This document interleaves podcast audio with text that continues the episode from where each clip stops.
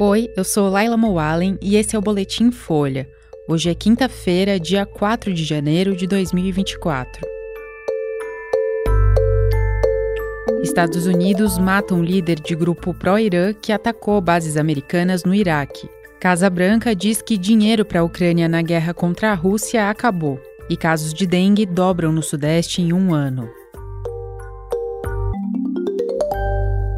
Os Estados Unidos mataram hoje o líder de um grupo pró-Irã que atua no Iraque, em mais uma ação que eleva o temor de uma escalada dos conflitos no Oriente Médio. Washington fez um ataque com drone em Bagdá para matar um homem conhecido como Abu Taqwa, que fazia parte da facção iraquiana Harakat Hezbollah al-Nujaba. Esse grupo é responsável por vários ataques contra bases americanas no Iraque desde o início da guerra entre Israel e Hamas. A ação americana vem depois de Israel matar um líder do Hamas no Líbano e o Irã sofreu um atentado que deixou ao menos 84 mortos, segundo um novo balanço. Ontem, a contagem divulgada passava de 100. O grupo terrorista Estado Islâmico reivindicou hoje a autoria desse ataque, que teve como alvo uma cerimônia que relembrava o assassinato do general Qassim Soleimani. O militar era um dos mais importantes do país persa e foi morto pelos Estados Unidos no aeroporto de Bagdá em 2020. Ele foi um dos principais responsáveis pela expansão militar do Irã no Oriente Médio. Enquanto isso, Israel tem intensificado os ataques no sul da faixa de Gaza. Segundo os palestinos, mais de 22 mil pessoas já morreram no enclave desde o início da guerra. O atentado do Hamas em 7 de outubro matou 1.200 israelenses e 129 reféns ainda estão em poder do grupo terrorista.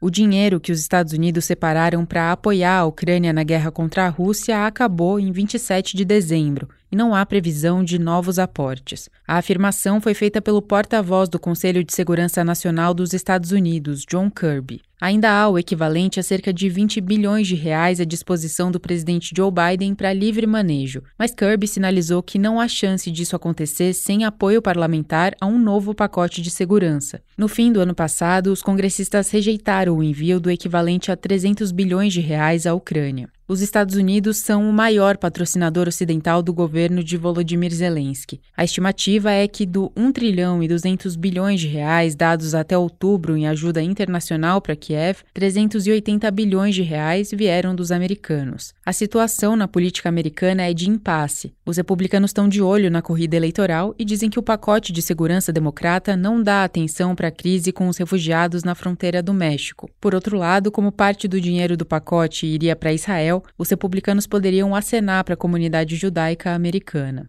Zelensky vive um momento difícil na guerra, com o fracasso da contraofensiva ucraniana no ano passado e a pressão renovada dos russos, que têm feito ataques aéreos mais pesados nos últimos dias.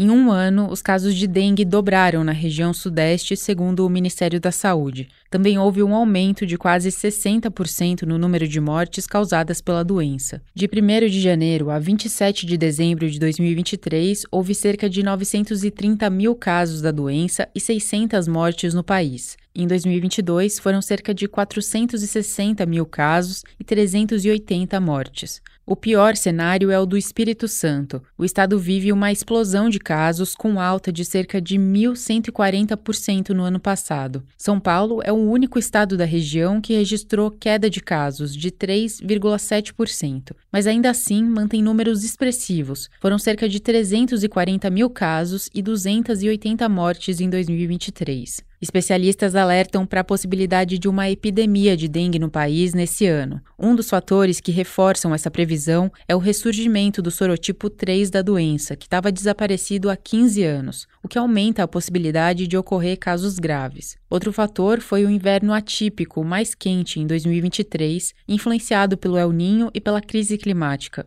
Isso favorece a expansão do mosquito transmissor da dengue, o Aedes aegypti, para estados onde quase não havia casos da doença, como o Rio Grande do Sul e Santa Catarina. O Ministério da Saúde incorporou a vacina contra a dengue ao SUS, mas ainda não divulgou a estratégia para a imunização da população. O que se sabe é que, com a capacidade restrita de fornecimento de doses, grupos de risco e regiões com maior incidência da doença vão ser prioridade. Esse foi o Boletim Folha, que é publicado de segunda a sexta, duas vezes por dia, de manhã cedinho e no final da tarde. A produção é de Carolina Moraes, Daniel Castro e Vitor Lacombe. A edição de som é de Rafael Conkle. Essas e outras notícias você encontra em folha.com. Até mais!